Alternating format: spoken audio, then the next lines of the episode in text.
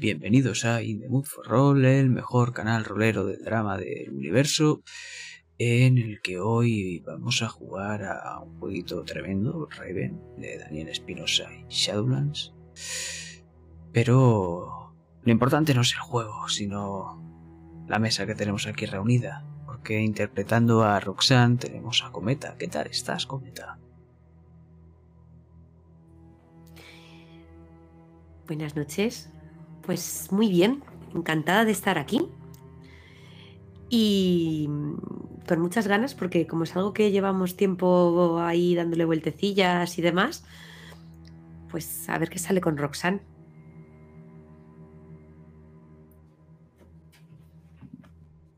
Y luego tenemos justo a mi derecha al hermano pequeño. Roxanne es, es la mamá. Gabriel, interpretado por nuestro querido Sergio. ¿Qué tal estás? Bien, con muchas ganas porque llevamos mucho tiempo esperando jugar a esto y porque yo ya sé algunas cositas de, de esta partida y... Joder, mm, creo que va a molar mucho esta campaña. Y esa voz tenebrosa que va a guiarnos a través de este juego, de esta ambientación. Jack, ¿cómo estás? ¿A guiar o a dirigir? Pues muy bien, la verdad es que tengo muchísimas ganas de, jugar esta partida. Espero estar a la altura de, de, las expectativas, de todo lo que hemos ido construyendo. Desde luego hay mucho trabajo detrás. Y, y, eso, la verdad es que tengo unas ganas que me muero. O sea, quiero empezar ya con esta versión de Raven, que es el legado del gusano. Así que, si estáis listos, mis queridos corpus.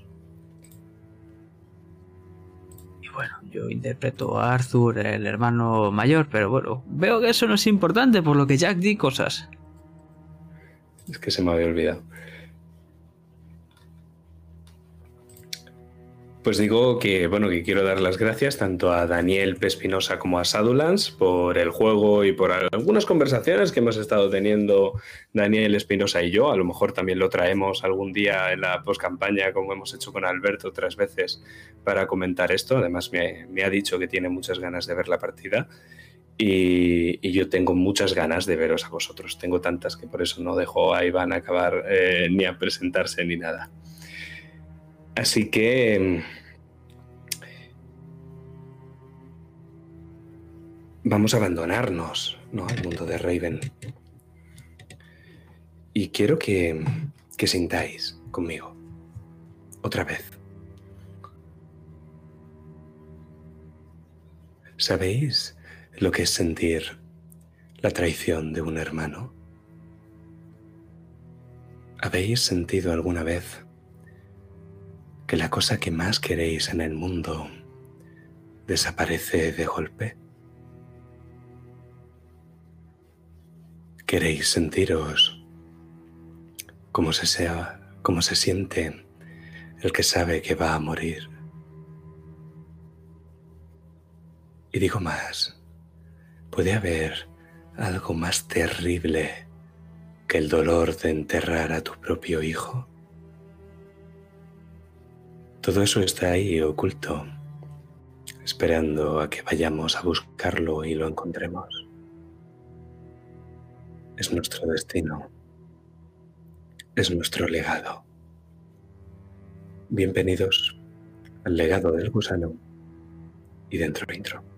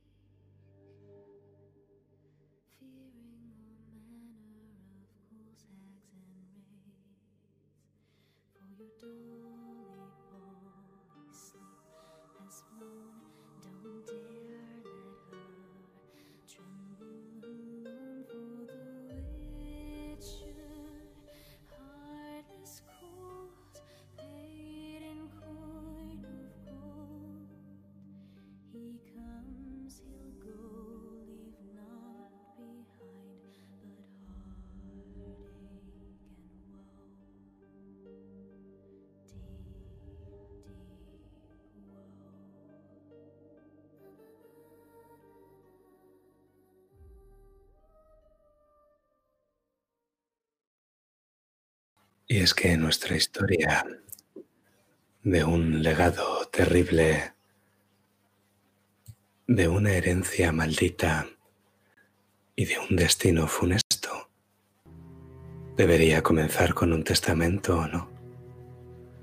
Uno que vemos firmado con sangre por una mano temblorosa que acaba por desvanecerse encima del escritorio hasta que se tensa la soga. Pero también dicen que todas las obras de arte tienen que empezar por el final, ¿no? ¿Un testamento es un final o un principio, mis queridos corvos?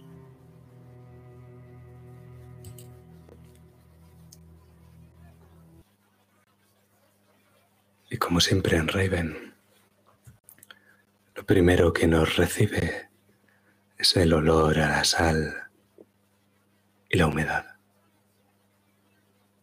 El olor es suave, es antiguo, es nostálgico. Invita a perderse en él para poder respirarlo con más anhelo. La madera del barco cruje como si se quejara por llegar a su destino. Ese destino que desde el mar parecía una perla que relucía blanca por la niebla y el salitre. En la cubierta del barco escuchamos unas botas con un pequeño tacón y vemos a una mujer, toda una dama.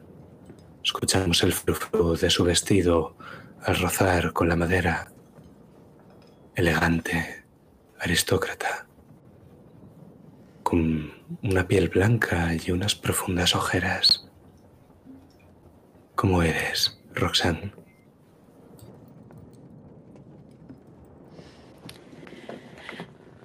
Si tuviésemos que hacer un símil de cómo es Roxanne, sería como ver a un cisne negro caminar. Si no fuese por ese frufru y ese sonido del pequeño tacón sobre los tablones de la cubierta, diríamos que flota. Sus movimientos son elegantes, pero su mirada, su mirada delata más años de los que realmente tiene. Quizás sean esas pesadas bolsas, ojeras, que se dibujan en su tez pálida y enmarcan aún más sus ojos verdes. Va vestida totalmente de negro, el color más elegante. Lleva su pelo castaño oscuro recogido en un moño,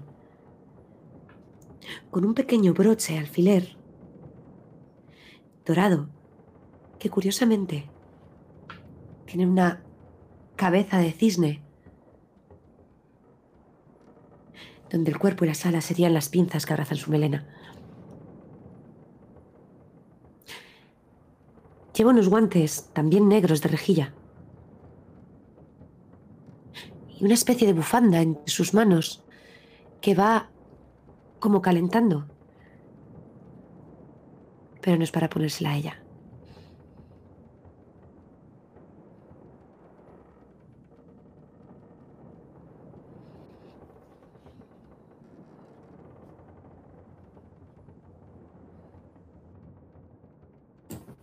Es oscuro, muy oscuro ese pasado del que huyes, Roxanne, y que te asalta como si fuera un ataque, ese pensamiento intrusivo, residuo de las fiebres de la alta mar que todos habéis sufrido y que tanto has temido que te quitaran a otro de tus hijos.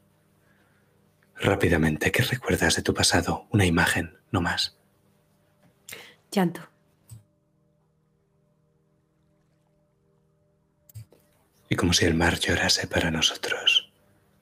Nos llama con ese vaivén de las olas que resulta casi místico conforme llegan a la orilla. Hasta que el barco de vela finalmente llega a puerto y nosotros nos apeamos de esta cáscara de nuez que parecía estar flotando desde un mar de niebla. Un barco pequeño pero maniobrable está hecho para esquivar los bancos de niebla que rodean el continente perdido donde se sitúa Raven. Y a pesar de que los barcos estén hechos así, las corrientes y la niebla son tan peligrosas que provoca que al menos la mitad de los barcos que se dirigen hacia Raven no lleguen a su destino. Es como lanzar una moneda al aire. Pero vosotros, Corvus, sois afortunados. El destino os ha conducido hasta aquí. La ciudad os espera.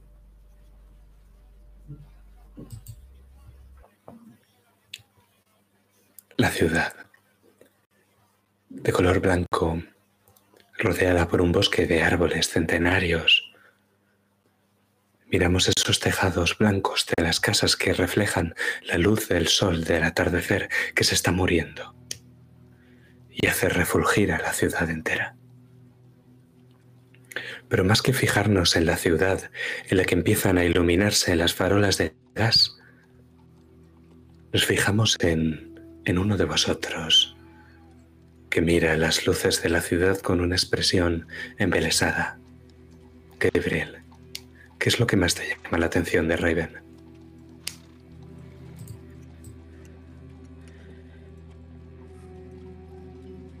Quizás sea esa pretensión, esa especie de actitud ostentosa que intenta transmitir esta ciudad.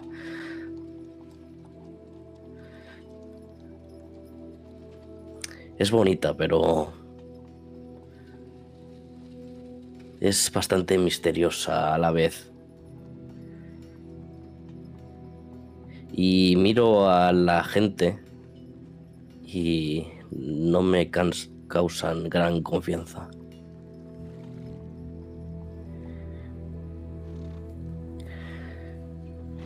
Al final siempre acabaré recurriendo a los libros.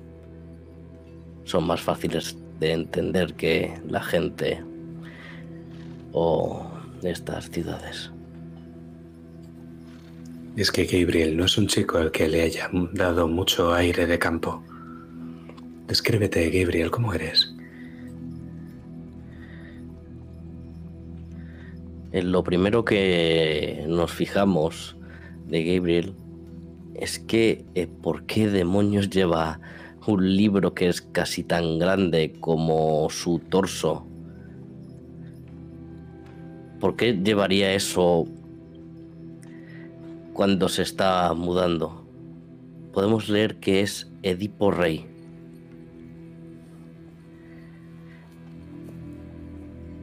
No hay nada más que le relaje que leer ese libro.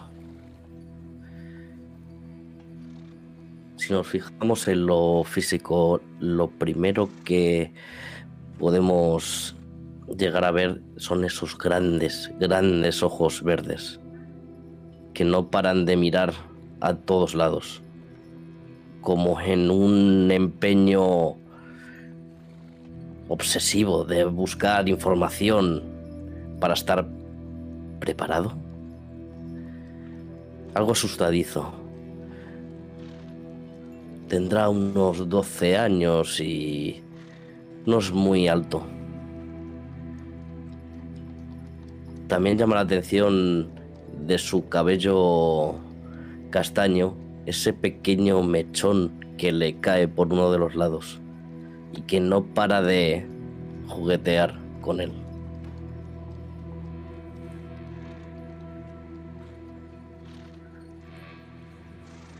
Luego, si nos paramos a observarle durante un momento, parece que a veces susurre para él mismo. O al menos eso es lo que parece.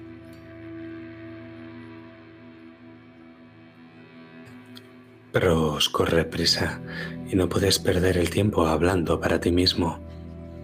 Este es vuestro nuevo hogar, pero todavía no habéis llegado.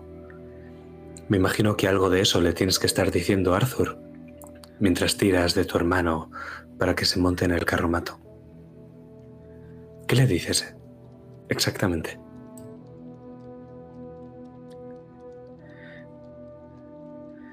Yo, Arthur. Arthur, a ti.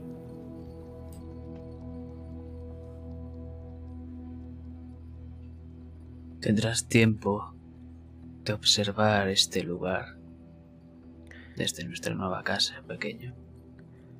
Ahora sube, te tiendo una mano. No me da muy buena espina este sitio, Arthur.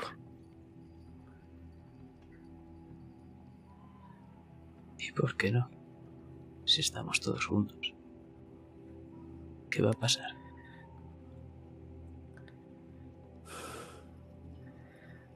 Me recuerda a esas novelas de misterio. No suelen traer nada bueno.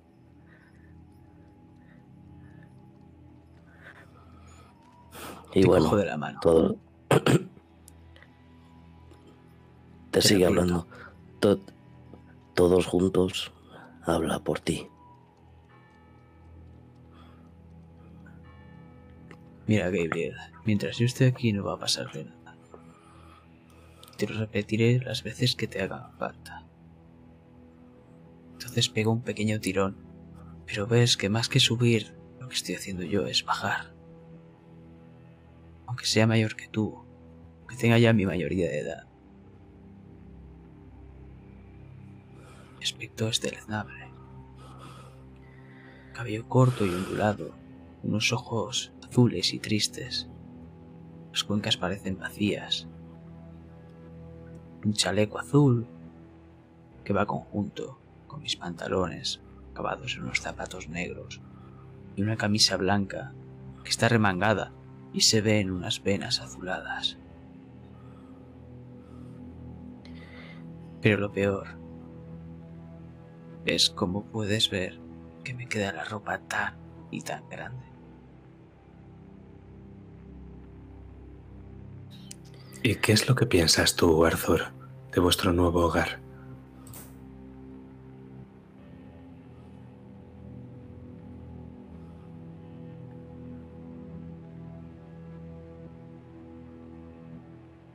Nunca lo he puesto en palabras, no al menos dichas.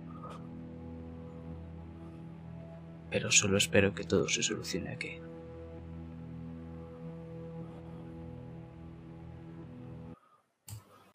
Un carruaje, tapizado de color negro, os ha estado esperando nada más apearos del barco. Mientras teníais esta breve conversación, Roxanne y el miembro del servicio, el cochero, no sabéis muy bien quién es, pero suponéis quién lo ha contratado, se afana en subir al vehículo vuestro equipaje. No intercambia palabra.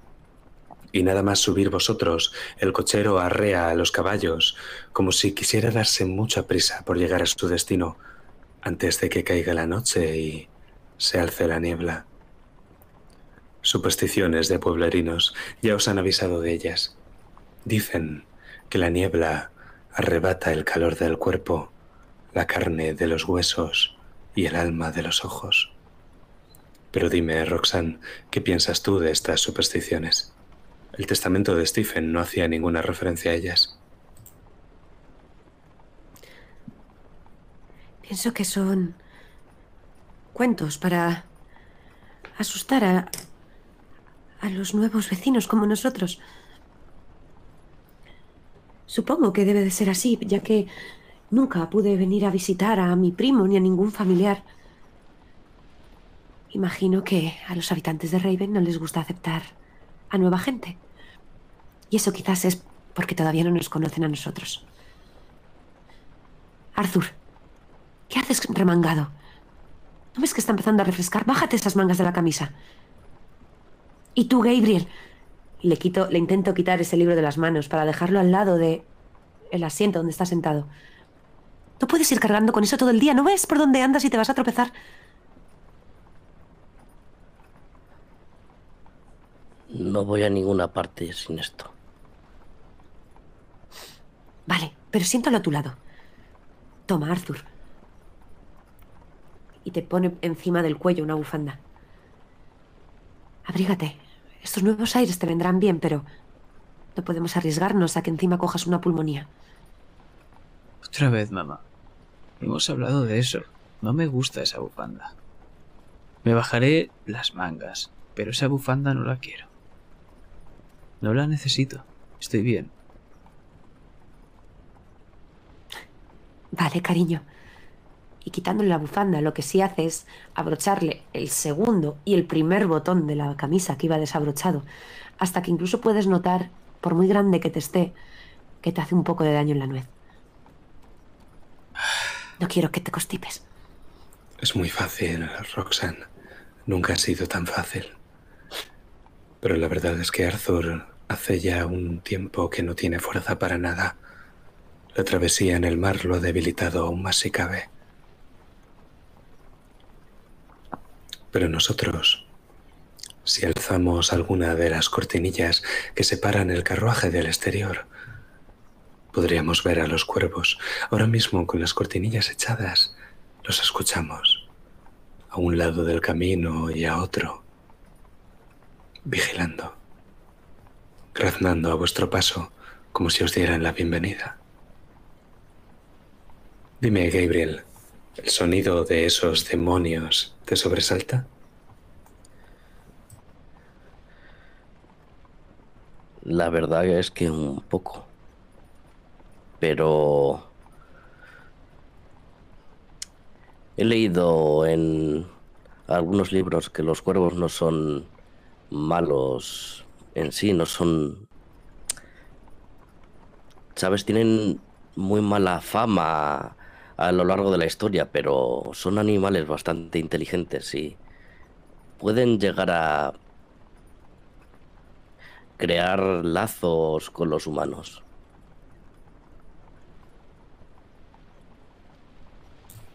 Y desde luego seguro que son mucho más inteligentes que algunos de los humanos que te has encontrado en tu vida.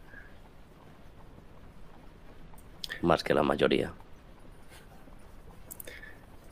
Nada más entrar por ese largo camino que cruza el bosque hasta el ala principal de la mansión, tenéis un primer vistazo. Lo primero que os voy a decir es que la casa del primo Stephen es tan bella como Lord Ponover os había descrito por correspondencia, pero es mucho más siniestra. La mansión está elevada sobre un promontorio a unos dos kilómetros de la ciudad. La parte sur, que es la que vosotros estáis atravesando, es un parque que rodea a la mansión y parece que la naturaleza se ha impuesto con una ferocidad notable. Enebros, malezas, arbustos, hiedra. La vegetación es salvaje y prácticamente ha cubierto esos muros de piedra tan pintorescos que separan la propiedad del territorio municipal de Raven.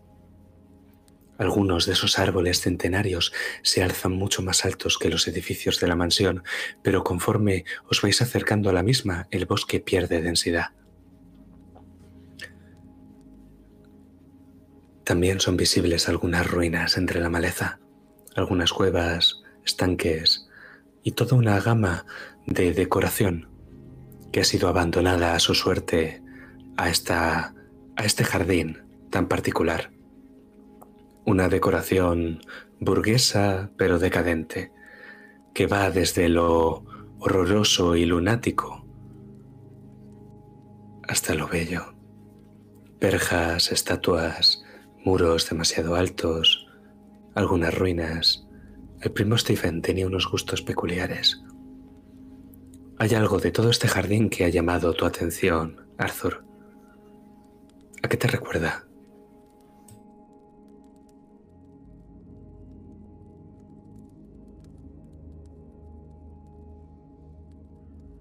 A casa.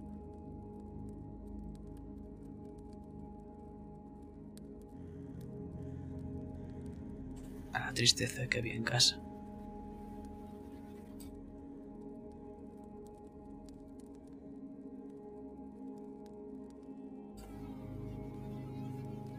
Conforme va avanzando la noche, la niebla se vuelve especialmente densa en el bosque. Es una suerte que lleguéis a la mansión antes de que el sol desaparezca por completo. La mansión es una edificación inmensa con una gigantesca fachada, ventana y puertas negras que se extiende más allá del follaje que envuelve las alas exteriores de la mansión. Son bloques perfectos de lo que parece ser obsidiana por el color, con algunos escudos e incluso inscripciones que los siglos han desgastado y ahora son imposibles de leer, excepto el escudo familiar que aparece una y otra vez en las fachadas de la casa. También os fijáis en esas ventanas múltiples de marcos negros y los tejados a dos aguas también altos con unos ventanales elegantes. ¿Qué es lo más interesante de esta casa? Por fuera, Roxanne, todavía no estáis dentro.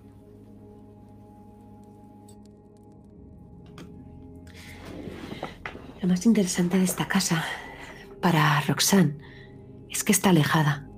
Está alejada del tránsito de la gente, del resto de la población. Está elevado, por lo tanto el aire será más puro. Toda la vegetación que lo rodea. Su ubicación. Podríamos resumirlo en su ubicación. Creo que puede convertirse en un entorno seguro y quizás sanador y sin ruido. Sin nada de ruido.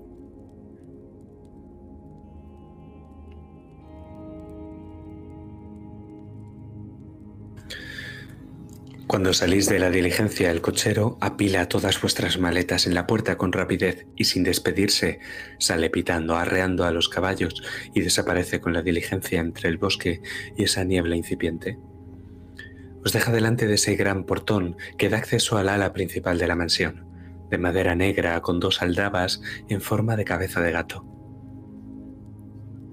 Entráis. ¿Quién lo hace primero?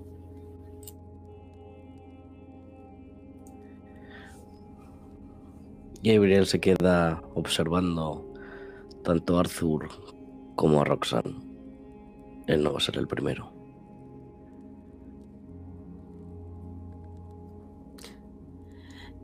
Roxanne está recolocando todas las maletas que el cochero maleducadamente ha, ha tirado prácticamente al suelo, comprobando que nada de lo que va de sus enseres más personales se haya roto.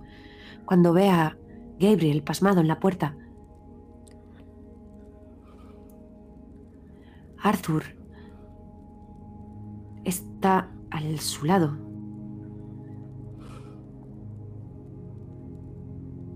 ¿Vamos? ¿A qué esperáis, chicos? Entrad. Es nuestra nueva casa.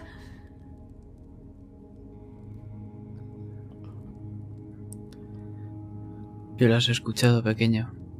No lo hagamos enfadar. Doy un pequeño codazo. Le miro directamente a los ojos a mi hermano desde desde mi punto de vista ahí abajo y le cojo la mano, esa mano ya un poco huesuda y en la que se ven las venas. Esto es un nuevo comienzo. Y mi mano tiembla. Pero te miro y te sonrío.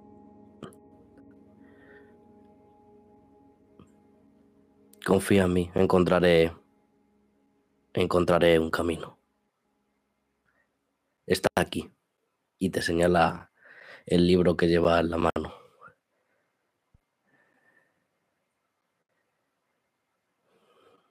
El único camino que necesito es el que pueda recorrer contigo, Gabriel. No necesito más. Ya lo sabes. La juntos. Y ahora sí, Gabriel se adelanta y da un paso al frente y abre esos grandes portones de la mansión Corvus. Frío. No sabes si conforta o preocupa la corriente de aire que nada más abrir el portón te llega por completo. El vestíbulo está helado. Tú me dirás si te hace sentir un escalofrío o si te reconforta. ¿Escucho a alguien? No, parece que está vacía.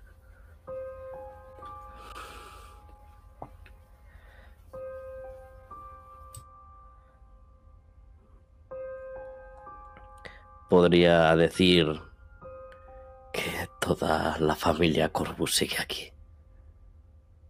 Todos y cada uno de ellos. Eso es lo que siento. La familia Corbus no dejó la mansión limpia ni ordenada precisamente antes de irse. Las chimeneas están apagadas y va a hacer falta mucha leña para caldear el hogar de vuestros ancestros. Además, el invierno cada vez está más cerca. No hay ni rastro del servicio y el frío que hace aquí dentro es como si nadie hubiera vivido en esta casa desde hace años. Pero lo que siente también es como ahora una bufanda rodea el cuello de Gabriel. Mientras te guiño un ojo.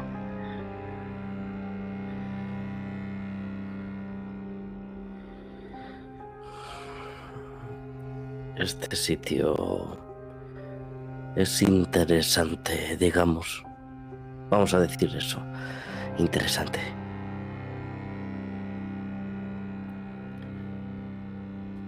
Seguro que tiene muchos lugares interesantes para explorar pequeño. Me voy a dedicar a explorar cada palmo de este sitio.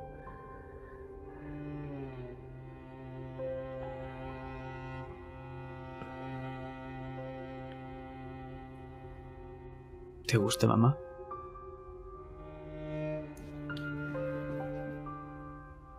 ¿En el testamento Lord Ponover nos han, no han dicho nada del personal, de si va a haber personal? Probablemente lo tengáis que contratar aquí vosotros por vuestra cuenta. Parece que a la muerte de Stephen el personal abandonó el servicio.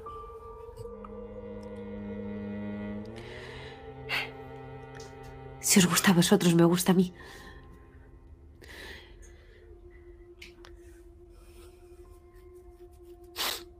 Vamos. Claro. Gabriel, ayúdame. Arthur, tú no cojas peso. Eh, sí, mamá, sí. Puedo hacer. Encendamos una de las chimeneas y escoged. ¿No, Arthur? Vamos a encender una de las chimeneas que esté cerca de todas las habitaciones que vamos a escoger, al menos por esta noche. Después tendréis tiempo de elegir qué ala de la casa queréis para vosotros. Pero hay habitaciones contiguas. Para poder encender un par de chimeneas, las más cercanas, que calienten las habitaciones de los tres. Incluso, mejor, si queréis esta noche dormid juntos.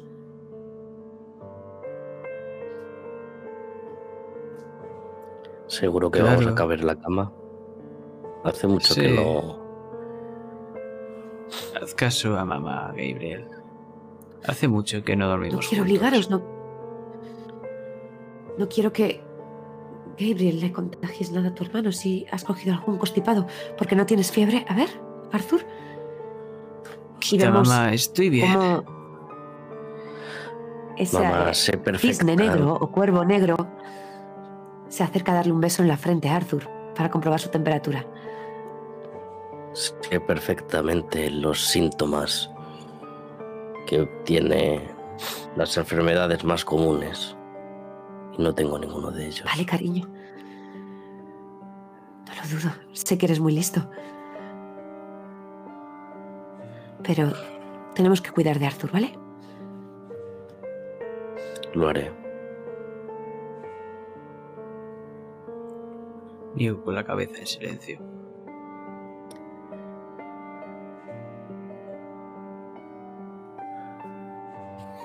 Pues decidme.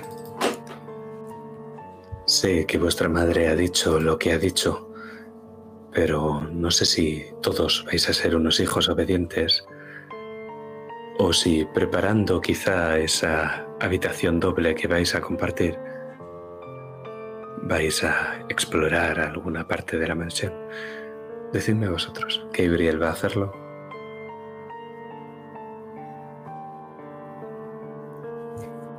¿Qué vas a hacer tú, Arthur?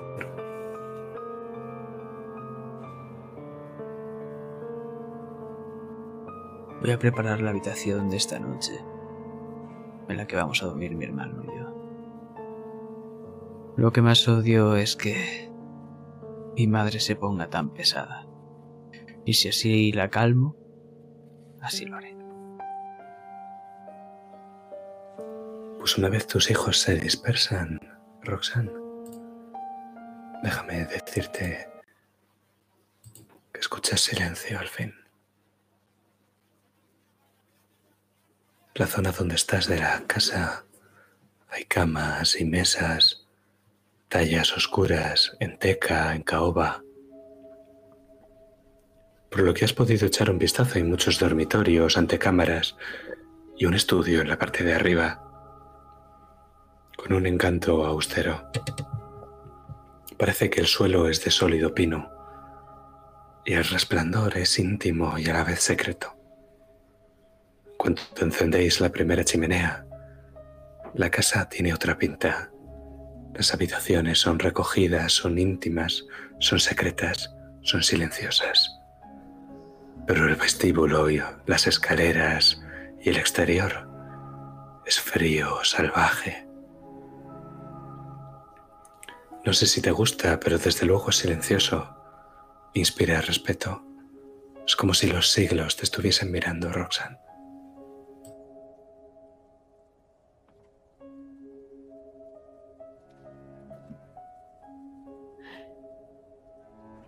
Tenía los ojos cerrados, disfrutando de ese silencio. Pero de repente no sé por qué los he abierto y, sin girarme, he empezado a mover los, los ojos de un lado a otro. Me he girado bruscamente, como cuando tienes esa sensación de ir andando solo por la calle y de que alguien te sigue, pero realmente no hay nadie. Me quedaré en la parte de arriba.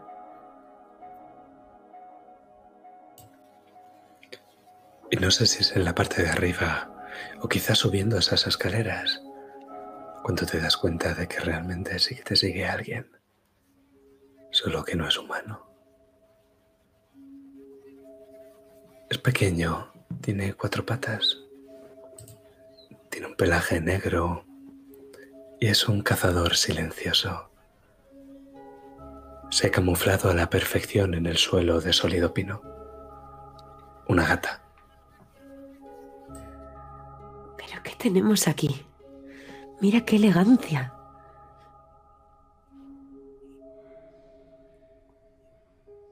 Te llamaré Julie.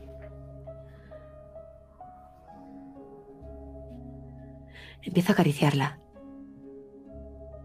Noto cómo arquea su espalda al paso de mi mano por su lomo Incluso creo que he oído algún ronroneo. Intenta jugar con los pequeños flecos de la parte de abajo de mi vestido, de ese ribete. Y si Julie no dice lo contrario, me sigue escaleras arriba hasta mi habitación. Parece que está acostumbrada a la presencia humana. Muchas veces te han hablado de que los gatos de Raven no son como los de otras partes del mundo. Las historias de tus antepasados siempre han hablado de que es mejor no molestar a los gatos, y mucho menos a los gatos que viven en la mansión Corvus. ¿Qué haces, Roxanne?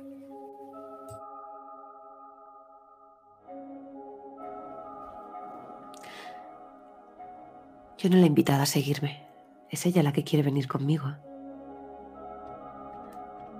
Así que sigo avanzando hasta que llego a la habitación que esté más arriba y más alejada en el pasillo. Quizás ese estudio del que has hablado tenga cerca un dormitorio o incluso dentro.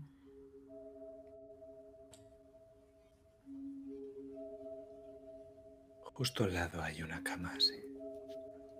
No parece un dormitorio dispuesto para pasar la noche y hacer la vida, pero, pero parece que una cama se instaló en ese estudio apresuradamente. Déjame describirte que es un estudio cuya mesa da un gigantesco ventanal en la parte frontal de la mansión, donde puede verse el bosque de las ánimas, que es el bosque que rodea la propia mansión, y a lo lejos, Raven. Y es ese ventanal el que me ha hecho escoger esto. Ese desde el que se controla todos los alrededores, desde el que se ve el pueblo. De momento me quedaré aquí.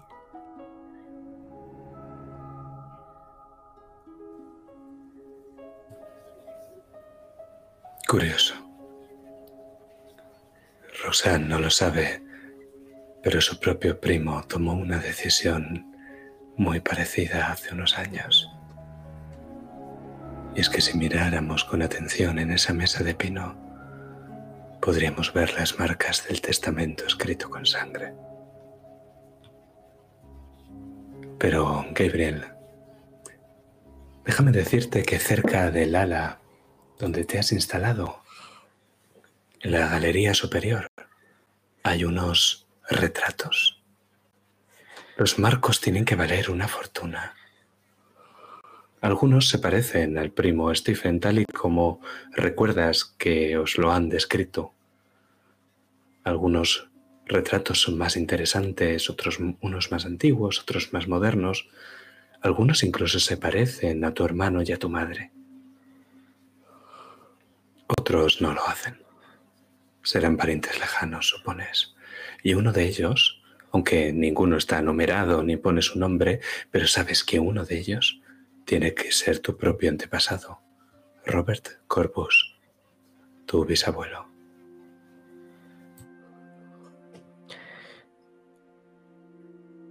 Busco en esa enorme pared del pasillo en la que hay tantos y tantos retratos de nuestra familia durante tantos y tantos siglos que han estado aquí instalados. Miro fijamente hasta que... Sí, ahí está.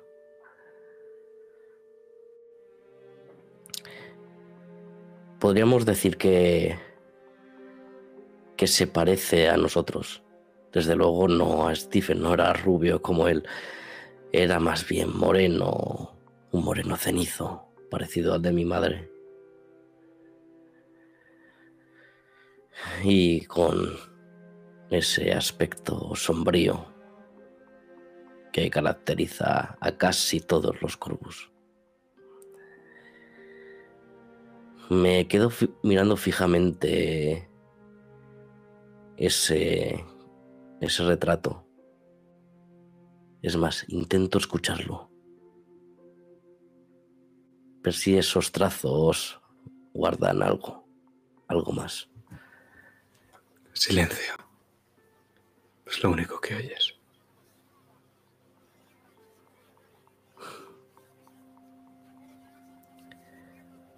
Miro hacia un lado.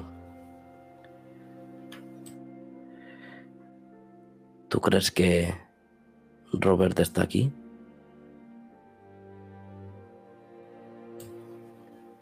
Pero cuando una voz va a contestarte, escuchas un desgarrón justo en la pared, Gabriel, como la tela rompiéndose. Mira el cuadro. Está roto y ajado, como si se hubiera caído Tendría que haber estado roto desde el principio y el acercarte a algo de viento ha hecho que se caiga, pero no has visto imperfecciones a primera vista. Veo desgarros en el lienzo. Como si lo hubieran atravesado con un cuchillo. Varias veces. Miro hacia mis alrededores. Miro hacia los otros retratos. Sé que. Sé que el culpable está aquí. Tus antepasados te siguen con la mirada, Gabriel. pero nosotros pasamos de escena.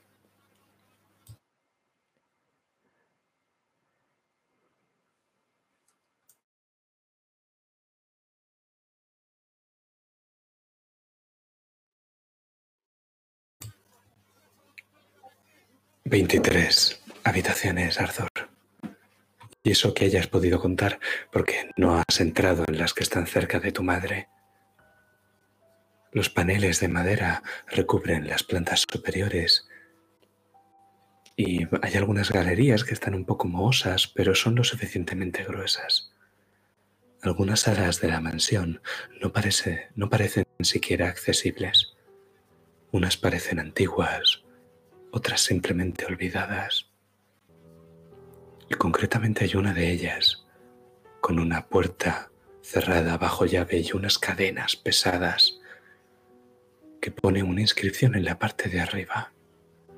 Esquire nefas. Sabes que es latín, pero tendrás que preguntar a Gabriel qué significa.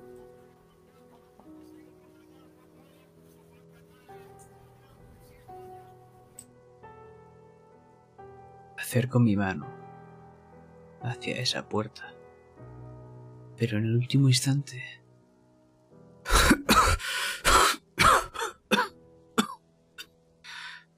empiezo a toser y me llevo rápidamente la mano al chaleco. De ahí extraigo un pequeño pañuelo azul marino. Lo llevo a la boca y sigo tosiendo un rato más. Subir las escaleras me ha hecho bien. Y cuando la parto, miro por un momento, pero aprieto el puño Las iniciales A y C ahora están teñidas de sangre y lo vuelvo a guardar.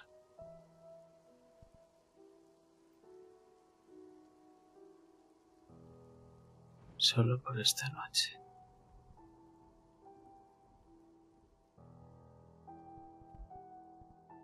Y bajo. Bajo mirando de reojo esa puerta. ¿Bajas hasta la habitación que estabas preparando?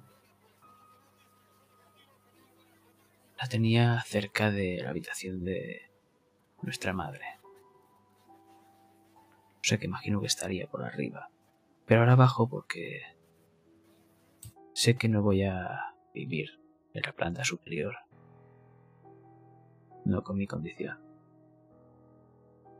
Y me tomo unos largos dos minutos para bajar 15 escalones. La respiración agitada y el puño en el corazón.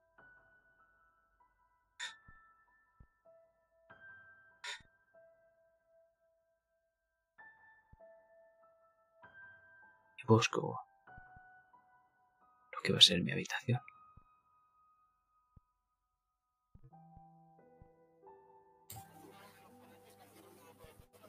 Tienes que alejarte un poco del ala principal para que empiece a haber habitaciones. No son muy lujosas. Quizá en el pasado estuvieran destinadas al servicio. Y cuanto más te alejas del ala central, más avanza el estado de deterioro de la mansión. Y mayor es la maldición. Una maldición escondida, Arthur y es que hablando de cosas escondidas, está esa habitación. Esa que tiene algo alto, recubierto por una lona amarillenta de tu tamaño.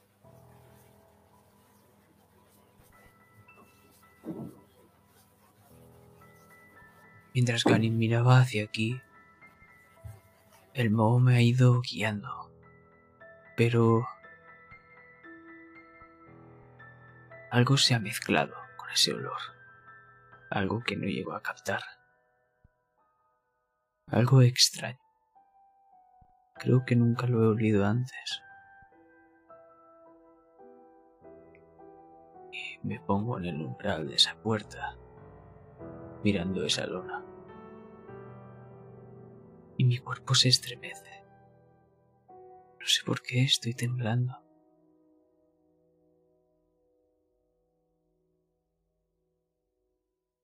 Pero mi cuerpo avanza.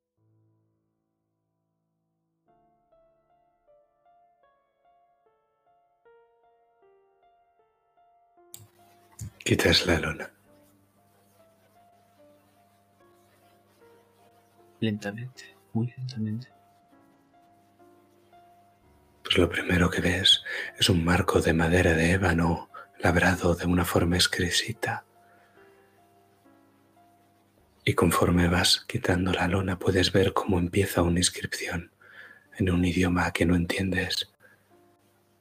Cuando terminas de quitarlo repelas un espejo. Un espejo de pie, con el cristal algo sucio. ¿Tiras la lona al suelo? ¿O te quedas con ella en la mano? La tiro al suelo. Porque... ¡Joder! Me asusto al ver mi propio reflejo y justo detrás de mí una silla. Una silla frente al espejo. Y la miro reflejada. Joder. El espejo está tan sucio que parece que hay algo sentado en esa silla. Algo que enturbia el cristal. Oscuro. Me giro. Miro la silla. Está bien. La silla está bien. Es el cristal, tiene que ser eso. Una gota de un sudor más frío del que he notado en mi vida cae al suelo. Rápidamente vuelvo a mirar al espejo. Me acerco mucho más. Cojo mi pañuelo y empiezo a limpiarlo. Pero justo donde está esa silla, empiezo a dejar un pequeño rastro de mi propia sangre que lo sigue enturbiando. Y la sombra, por mucho que frotas, no se va. Lo que hace es levantarse de la silla. ¡Corvos! Y fundimos en negro.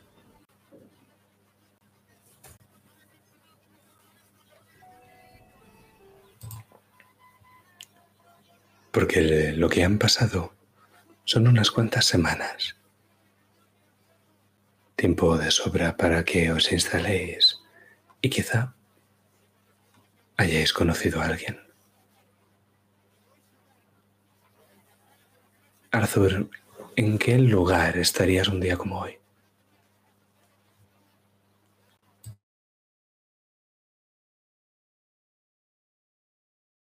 Empezaría el día mirando al espejo.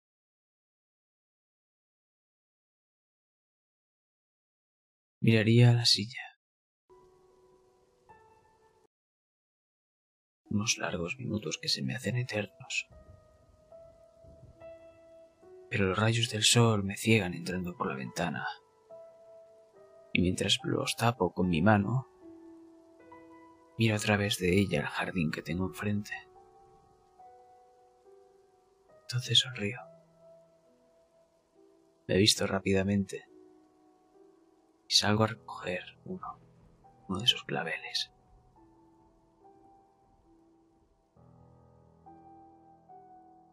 Intento arrancar con delicadeza, pero a una chapuza.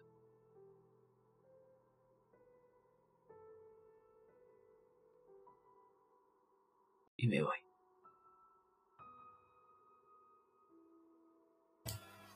¿Con quién?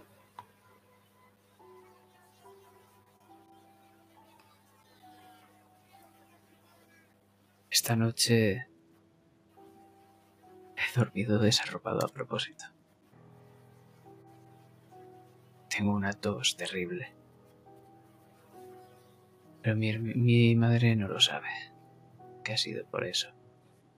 No es la primera vez que lo hago. Por lo que rápidamente me he mandado a que me visiten. Estoy yendo hacia el hospital.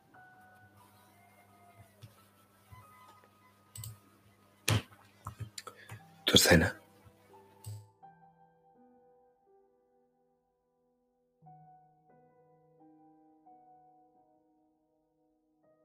Me paro frente a la entrada del hospital. Pero no quiero entrar. No por ahí. Giro a la derecha. Me guío por el, por el olor de las flores. Este hospital también tiene un jardín. Por ahí algunos pacientes de vez en cuando deambulan.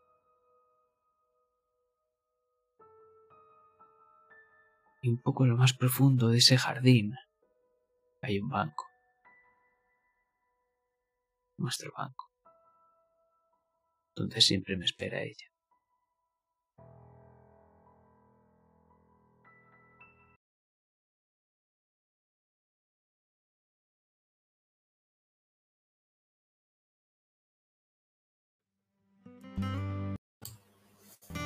¿Otra vez? Has vuelto a hacerlo. No sé cómo lo haces, no sé qué te tomas, porque esa tos no es fingida, es real. Pero no puede ser que siempre vengas con la misma excusa.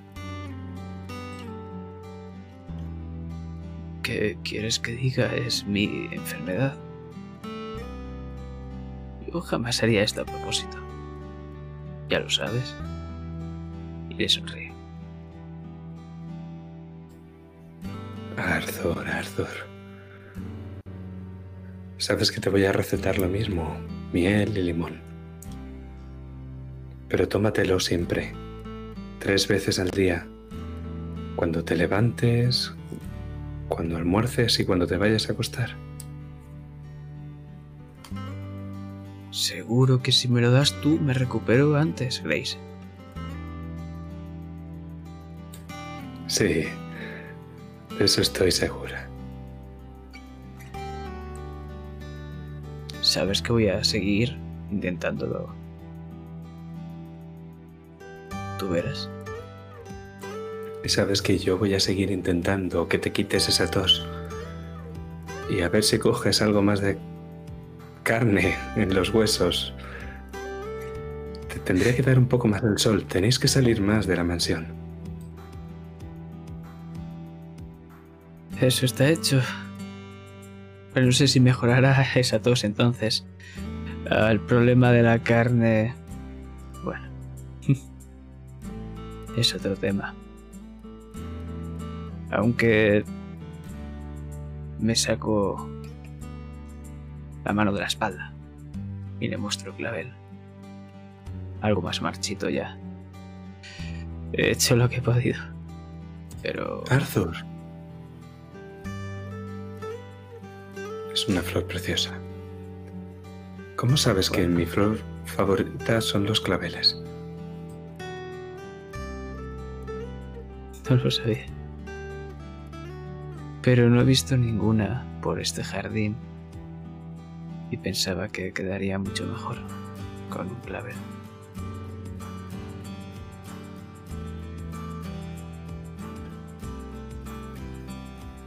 Arthur, mm, no sé qué decirte. Sabes, entre el trabajo del hospital, mi padre y mi vida está siendo una locura desde que habéis venido. Bueno, desde que tú has venido. Mis mejillas se tornan rojas y bajo la mirada. Mi vida era bastante loca incluso antes de cruzar el mar. Un poco más de locura no creo que me haga daño. Mi padre dice que los corvos estáis locos. ¿Es verdad? Mi madre dice que los tuyos también. Por lo que imagino que sí. Ay, Arthur, ¿qué vamos a hacer tú y yo?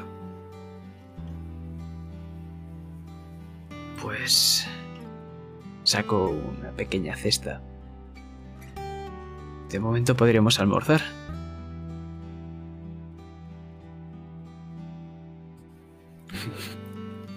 Me parece una idea maravillosa.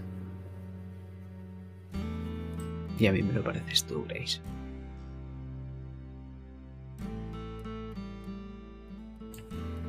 Ella ríe como si fuera un campanario de cristal. Y os podemos ver tendiendo ese mantelito y abriendo la cesta.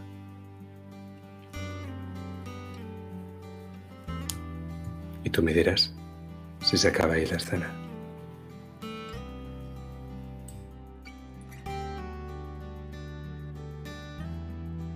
Te prometo que mientras yo esté aquí, tu vida va a ser una locura tras otra, Grace. Te lo prometo. Y ¡fu!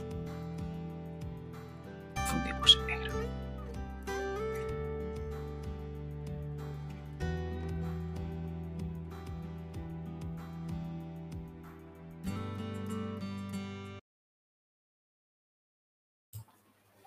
Pero dime ahora, Gabriel, ¿dónde estamos? ¿Y con quién? Estamos solos, aunque eso no es del todo correcto. Podemos ver a Gabriel con un- una página, una hoja, colocó- colocándola encima de otras tantas que tiene desplegadas. Lo vemos desde un punto de vista cenital y es un mapa que está conformando de toda la mansión Corvus. Y parece que ya está bastante avanzado. Todas las salas, habitaciones, características llamativas. Todo está ahí. Tiene un viejo gramófono encendido en, la habitación. Se lo encontró hará un par de semanas lleno de polvo. Y resulta que aún funciona. Y no podría estar más alegre porque tenía algunos discos de Beethoven. De hecho, no es un gramófono, sino un fonógrafo. En lugar de ser un disco, es un pequeño cilindro con púas que se va poniendo mientras gira. Y es de Beethoven, sí.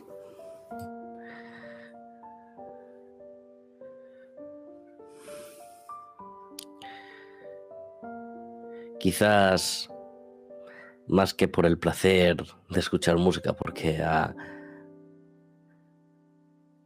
a, Gabriel no le gusta mucho realizar eh, sus estudios con ruido. Más que eso es para que no le escuchen a él. Emi, Emily, la pluma. Te has dejado una habitación ahí. Te digo que hay dos sótanos. ¿Y cómo lo sabes? ¿Los has atravesado o algo así?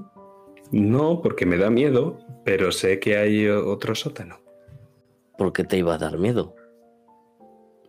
Esta casa está llena de gente. Ya, pero no te pueden hacer daño, ¿no? Bueno, o sí. ¿Tú tienes ganas de comprobarlo? Pues yo tampoco. Pero se acerca a Emily y le coge las manos. Mm, ¿Te pueden hacer daño otros espectros? No lo sé. Parece que no tenían una gran amistad o empatía o aprecio a nuestro antepasado Robert. Ni idea. ¿Qué me has dicho que haga? Puedo cambiar de canción ya, me estoy aburriendo. Eh, sí, cámbiala. ¿Sabes cómo vas? Simplemente creo que le tienes que dar la vuelta al disco y recolocar la aguja. Sí, sí, sé cómo va. Y nosotros podemos ver, como espectadores, que el propio fonógrafo se alza en el aire y empieza a dar vueltas. Y lo que Gabriel ve es a una chica rubia con el pelo recogido en una coleta que le va dando vueltas a ese propio fonógrafo hasta que averigua cómo funciona. ¿Ves? No seré tan lista como tú, pero por lo menos esto lo sé hacer. ¿Y también sabes traerme esa pluma que te he pedido? Sí, sí. Que la atiende. ¿Cómo va vestida ella? Va vestida totalmente de negro, con un, es un precioso vestido negro con cancán, con detalles dorados y no sé cómo se llama, esta parte, la parte de arriba en blanco. No pertenece al vestido, pero es una, una especie de camisa con bordados en, en dorado. Y alrededor del cuello lleva un pequeño colgante.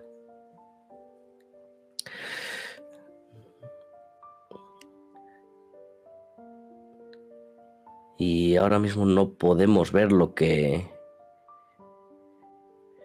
lo que lleva colgado, pero sí sabemos que es de oro y que conjunta perfectamente con el resto.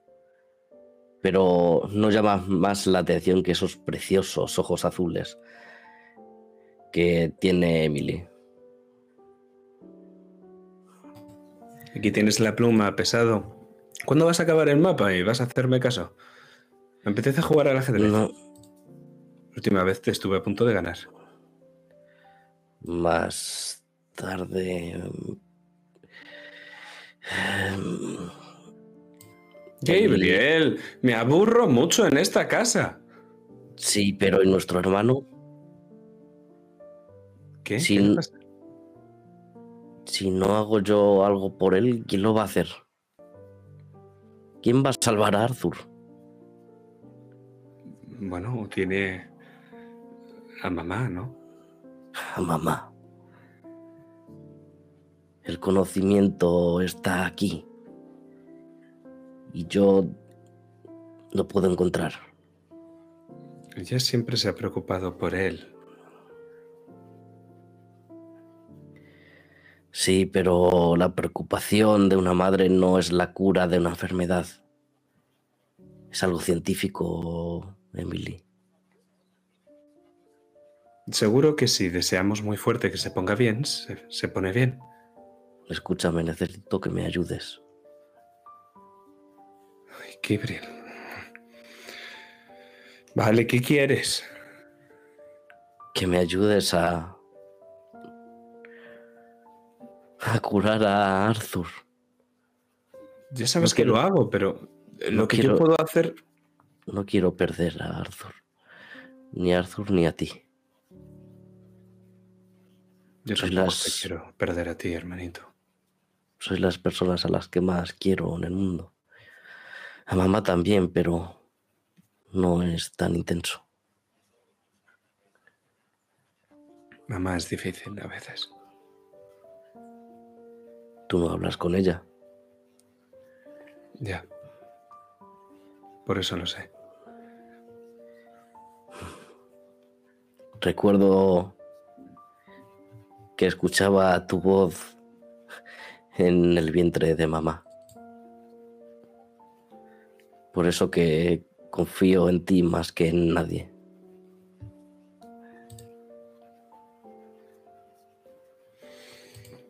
Ya. Bueno, mm, vamos a jugar al ajedrez un, un momento y después seguimos. ¿En Solo serio? una solo una partida. Vale. Yo las blancas. Sí, porque salen antes, ¿no? Y crees que eso te dará la ventaja. No lo creo, lo sé. Lo he leído en ese libro cuando estabas durmiendo. Sabes, no dormir tiene ventajas. Puedo leer el doble que tú. Hmm. Veamos si te sirve de ayuda. Y vemos a Gabriel sentándose en un gran butacón de terciopelo rojo que tiene en su sala de estudio. Y justo al otro lado hay otro, vacío, pero las grandes y elegantes fichas, figuras de madera de ajedrez, empiezan a moverse. De hecho, levitan las blancas. Pero claro, eso es desde la perspectiva exterior a Gabriel. ¿Y así me como tu alfil? Hmm. Creo que tendrías que tener más cuidado con ese alfil. ¿No te has dado cuenta de que mi caballo estaba aquí? ¿Qué? Oh, venga ya, otra vez. Sí, no, vale, lo has tapado con la mano. Mis manos están limpias. Y vemos al pequeño Gabriel hablando solo a un butacón vacío mientras levanta las manos. Pero nosotros nos vamos de aquí.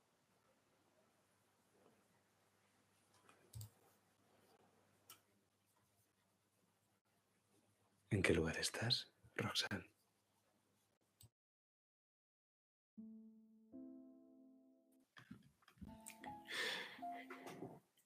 Roxana ahora mismo está por los pasillos de la mansión. Pero ya no es dónde, sino cuándo. Vamos a retroceder unas horas antes de ver a Gabriel jugar al ajedrez el solo, o antes de llegar Arthur al hospital. Vamos a ir a esa noche anterior, en la que Roxanne, previamente arropado Gabriel, se ha ido hasta la habitación de Arthur y le ha tapado hasta arriba ha remetido las sábanas debajo de su cuerpo y dándole un sonoro beso en la frente, ha abandonado la habitación. Me imagino a Arthur, con los ojos cerrados, entreabriendo uno de ellos, esperando a que su madre abandone la estancia para desarroparse. A diferencia de por el día, Roxanne, por la noche, viste totalmente de blanco un camisón hasta los pies, con una bata a juego, con el mismo bordado, encima.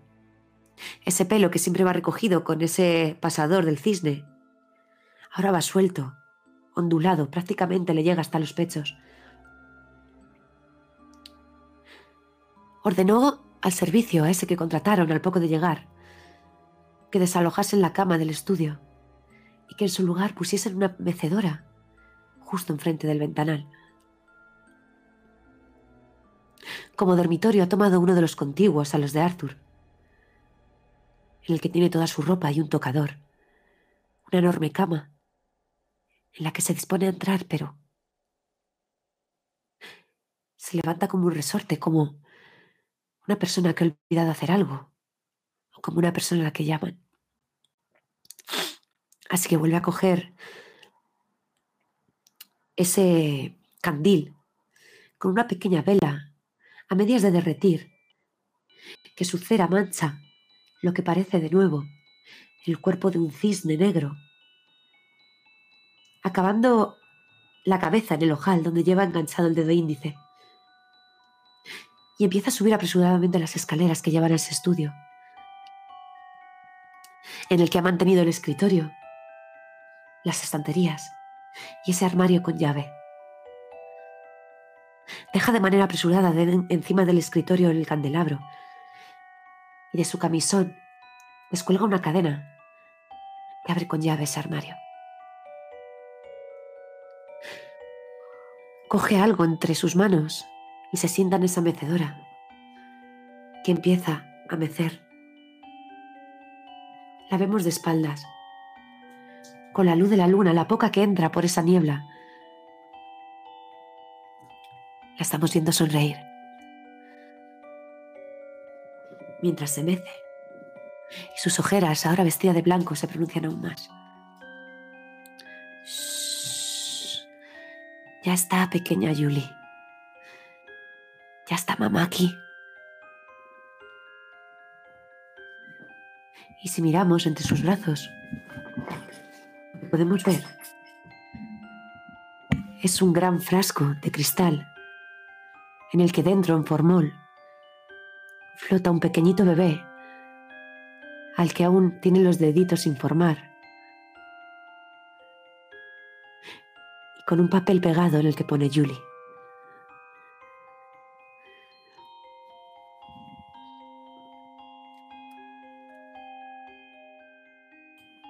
Y nosotros fundimos en negro. Y dejamos esta tierna escena maternal para irnos a una no menos maternal. Estamos en el ala común de la mansión, esa principal. Y dime, Gabriel, ¿dónde os soléis juntar para conversar toda la familia? ¿En qué habitación?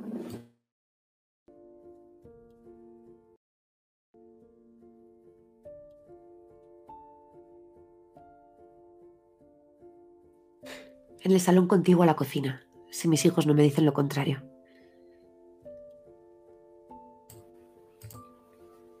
Pues será ahí entonces. Me imagino con espero ahí todas las mañanas para desayunar. Y va a ser una escena de desayuno esta. Me imagino ese interior con unos techos altos, con artesonados muy ricos, paredes de madera, de madera negra, decoraciones en plata, candelabros, tiradores de las puertas, algún retrato familiar, aunque la mayoría están en el ala de Gabriel, tapices, esa enorme chimenea que siempre mantenéis encendida y bien caldeada por el bien de Arthur, claro. Esas elevadas lámparas de metal negro y de lágrimas de cristal. Y los marcos apuntalados de los ventanales que apuntan al jardín, a ese jardín de claveles. Y por la noche, que apuntan a la niebla. Vuestra escena. Estoy sentado, con los ojos muy abiertos ante, ante ese descomunal plato de tortitas, que es solo para mí. Miro a mi derecha hacia mi hermano, después a mi izquierda y después al De frente, hecho- justo donde está mi madre. De hecho, es, es gracioso porque miras a la derecha, tu hermano está en un extremo de esa gran mesa larga que corona este salón y tu madre está en el otro extremo. ¿Ves cómo corto por la mitad las tortitas? Me levanto me acerco a ti, Gabriel. Esto lo necesitas más tú que yo. Tienes que crecer.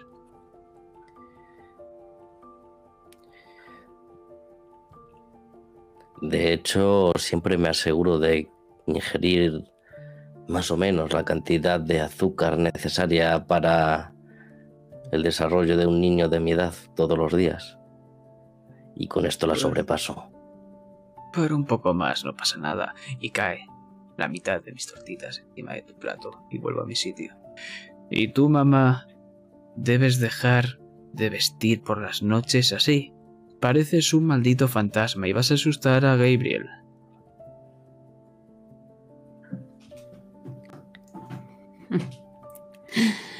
¿Qué Los fantasmas no dan miedo. Bueno, algunos sí. Los fantasmas no existen. Dejad de contar cuentos.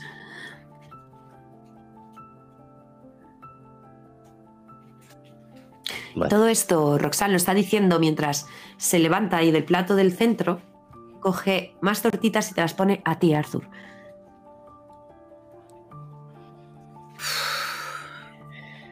Después vamos a volver a comer, mamá. ¿Te has, No necesito más. ¿te has tomado la medicina? Sí, siempre lo hago. Sí. Vemos ahora un pequeño flashback donde acabo de esconder mi medicina en un pequeño cajón. Y volvemos a ese plato descomunal que vuelve a estar hasta arriba. A la misma hora, siempre por la mañana, después por la tarde. No te está Otra haciendo vez. efecto. No me gusta esa tal. ¿Cómo se llama la que te atiende? ¿Grace? No. Ir a hablar directamente con el doctor. Debe de cambiarte la medicación porque no te está haciendo nada. Es Grace User, hija de Rufus User. Claro. Pues el próximo día que vayas quiero ir contigo. Voy a pedirle que te ponga una medición- medicación más fuerte, Arthur. Y que me deje atontado. La tos que tienes por... No, que te haga recuperarte. Tienes una tos por las noches que no es normal, Arthur. Es como si el alma se te saliese del cuerpo cada vez que toses. Y eso es porque no está haciendo bien su trabajo. ¿Y cómo sabes que estoso tanto por las noches, mamá? Porque te escucho, hijo. Porque una madre lo escucha todo. Porque si un hijo me necesita, si hace falta no duermo. Porque cuidaros y protegeros y haced que estéis bien es mi única misión en esta vida. Notas que Gabriel te mira con cierto desdén cuando estás diciendo esto. Los hijos también estamos para ayudar a los padres, Gabriel? ¿Decías algo, mamá? Que si estabas bien, Gabriel. Yo estoy bien. No te preocupes. ¿Hay libros suficientes? Mm, en algún momento se me quedarán cortos, pero de momento sí tengo. Bien. He encargado tu plato favorito para comer, por cierto. ¿Y cuáles? Y hablando... Tú me dirás, Gabriel, cuál es tu plato favorito. El tuyo o el de quien quieras. Dime tú. A ver si aciertas. Pescado. Siempre dices que las proteínas del pescado te ayudan a pensar mejor. En realidad es pavo marinado, pero Gabriel, Pues encargado pescado. Además, quiero preparar unos canapés de salmón para llevárselas al, al señor Ponover cuando vayamos a verlo. Quiero prepararlos antes para ver qué tal me salen para hacerlos yo misma. He oído y el servicio me ha dicho que crudo le gusta más. lo que le gusta son las pastas. Cierto, por eso he encargado las mejores que hacen en Raven. Por cierto, he pensado que ya llevamos aquí unos días y ya que nadie decide hacernos una fiesta de bienvenida, ¿por qué no organizarla nosotros? ¿Sabes lo que significa eso, verdad, mamá? Y se esboza una gran sonrisa de mi boca. ¿El qué, querido? Pues que todas las familias importantes de Raven van a tener que asistir. Por supuesto. Por supuesto, y además he pensado, si os parece bien, que hagamos algún tipo de subasta o de... No sé, tengo que ver cómo organizarlo para recaudar fondos y donarlos al hospital de los niños enfermos. Y Para eso es que no tienen tanta suerte de tener una madre como vosotros que os cuide. ¿Qué vamos a subastar? No lo sé. Quizás algún cuadro de la casa o... No, Yo miro a Gabriel. ¿Por qué no, querido? Lo siento, vender hermanito. los retratos de tu familia es como vender a tu propia familia. Respeta el legado de. Respeta el legado de. de nuestra familia, por favor, mamá. Lleva razón, Gabriel. Tan acertado como siempre. Pues, no sé, pensad en algo que podríamos hacer para recaudar fondos. Hmm.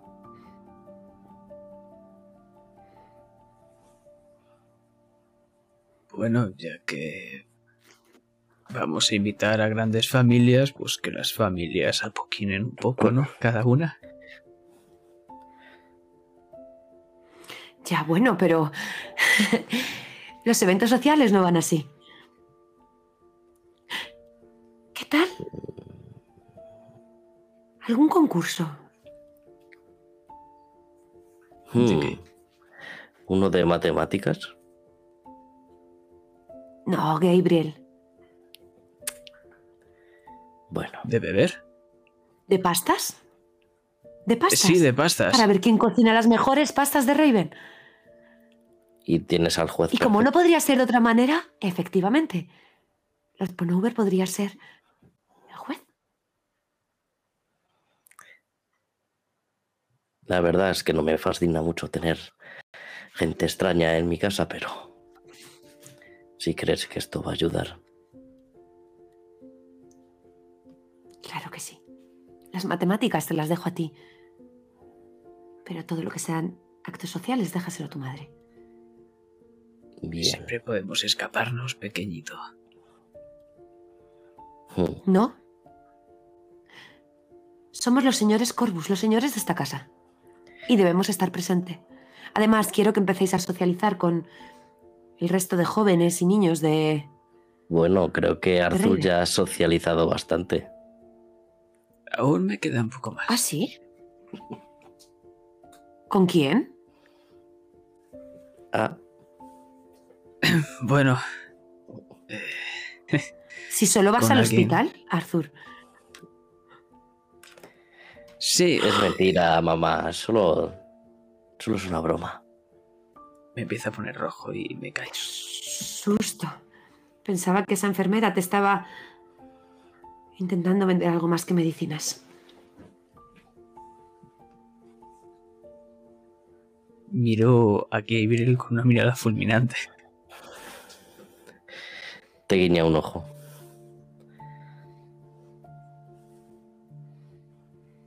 Entonces No, eso es vas a invitar. ¿Nos vas a invitar?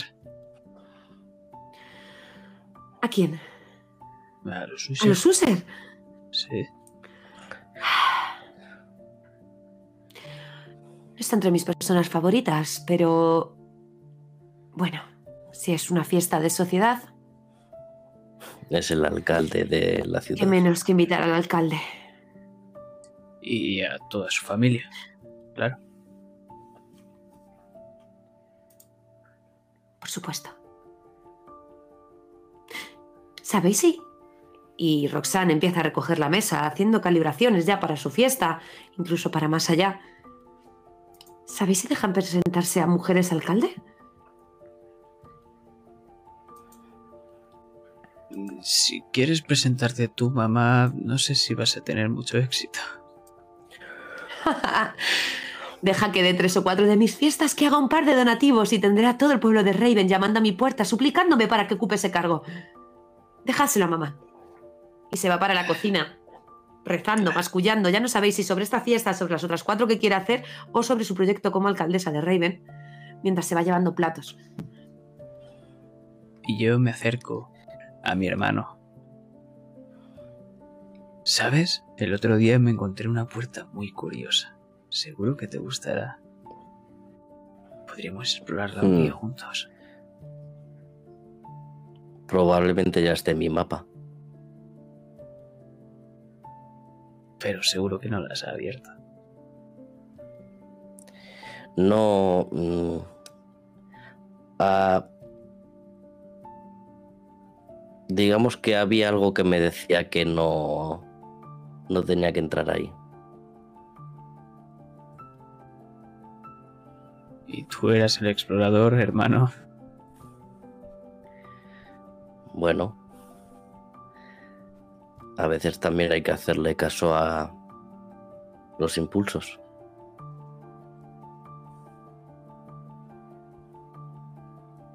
Bueno, mi oferta sigue en pie. Cuando quieras podemos ir. Mm. ¿Qué tal esta noche?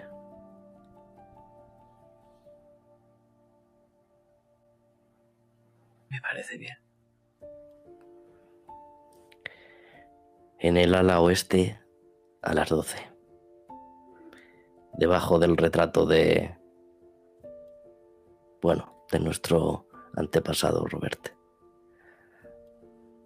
Ahí estaré.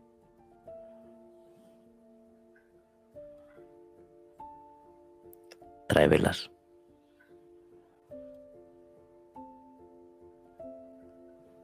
Claro. ¿Algo más? Sí, no hagas ruido. Lo sé. Escucho los pasos de mamá siempre por las noches, cerca de mi habitación. Incluso de vez en cuando entreabre la puerta un poco. Yo creo que ella te escucha más a ti que tú a ella. Es como tener un halcón vigilándote desde las alturas todo el día. Mientras no vaya por Pero mi lo-. Ella lo hace con buena fe. pero es que no... libre. Sí, pero no me escucha. No me quiere escuchar. Nunca lo ha hecho. Cuando seas mayor lo entenderás. Diablo, sí. Nunca ha sido igual contigo. A mí hay veces que ni se da cuenta de que estoy presente. ¿Tú crees que eso a mí me hace feliz? No, Yo no quiero que nadie me trate de una forma especial, ni que te menosprecien. Somos Corvus. Tanto tú, como yo, como mamá. Todos estamos al mismo nivel. Somos una familia. Somos una familia. Esas son las palabras que escucha Roxanne desde la cocina. Y ves por encima del hombro a tus hijos hablando. Estas semanas han ido bien. Estáis instalados. No has vuelto a tener esos sueños. Y Arthur, si no fuera por esa tos, casi parecería que está mejorando. Las cosas van bien, Roxanne.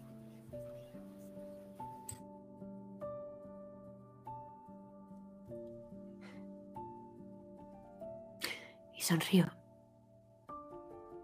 Sonrío mirándolos. Y eso hace que mi rostro se ilumine e incluso que se me vea un brillo en la mirada especial. Lo podremos conseguir. Es aquí, sé que es aquí. Y es que este, aparte de ser el principio de vuestra historia, también es el final de otra. Es lo que tienen los testamentos, ¿no? Que son un final y son un principio. Quizá todo sea un ciclo al fin y al cabo. Un destino que está llamado a repetirse.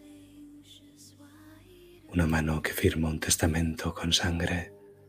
Alguien que se desvanece sobre la mesa y una soga que se tensa. Como un hijo que muere en los brazos de quien lo vio nacer. Como un secreto enterrado que aparece gritando por salir a la luz. O como una enfermedad terrible. Una muerte por amor. Todo es silencio, Roxanne, excepto las palabras del primo Stephen, las de ese testamento que escribió en esa habitación donde te has instalado ahora, donde tienes la mecedora.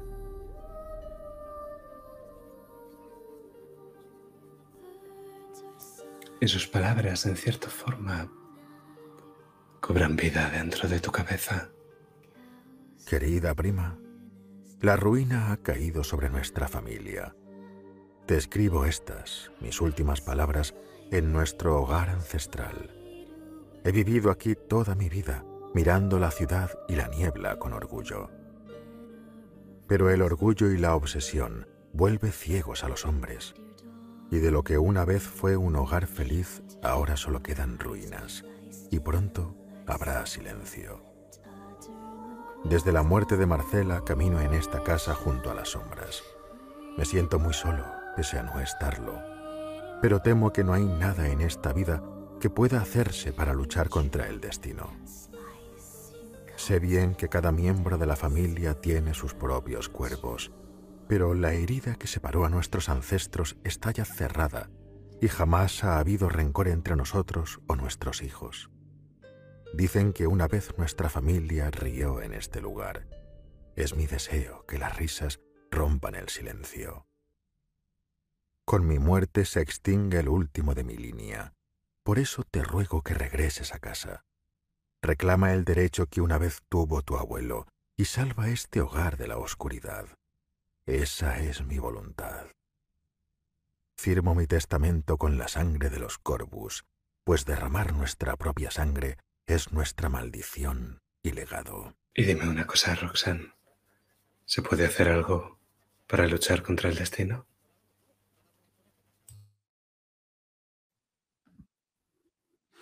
Ir a buscarlo.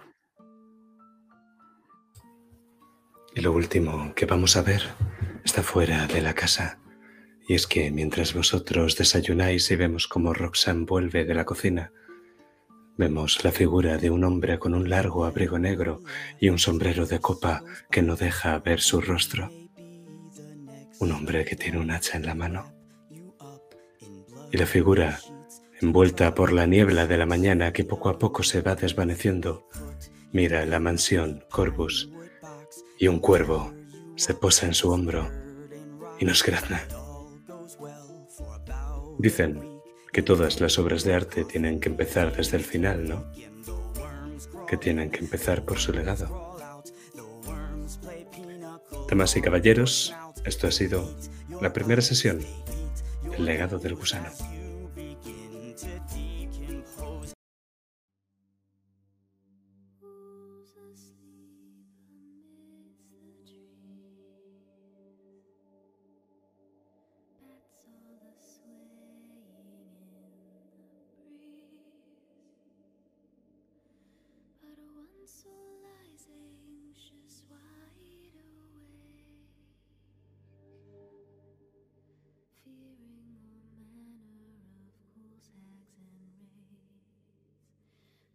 do.